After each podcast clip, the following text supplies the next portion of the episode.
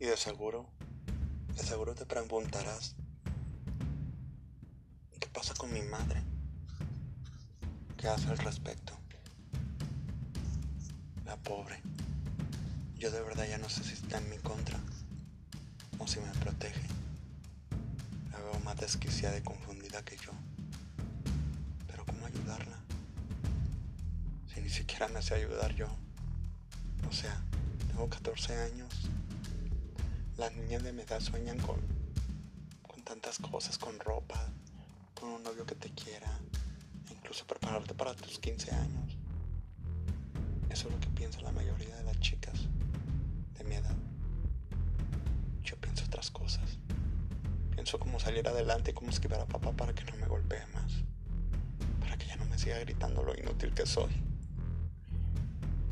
Y tampoco me siga diciendo maldito el día en que yo nací. Ya no quiero escucharlo.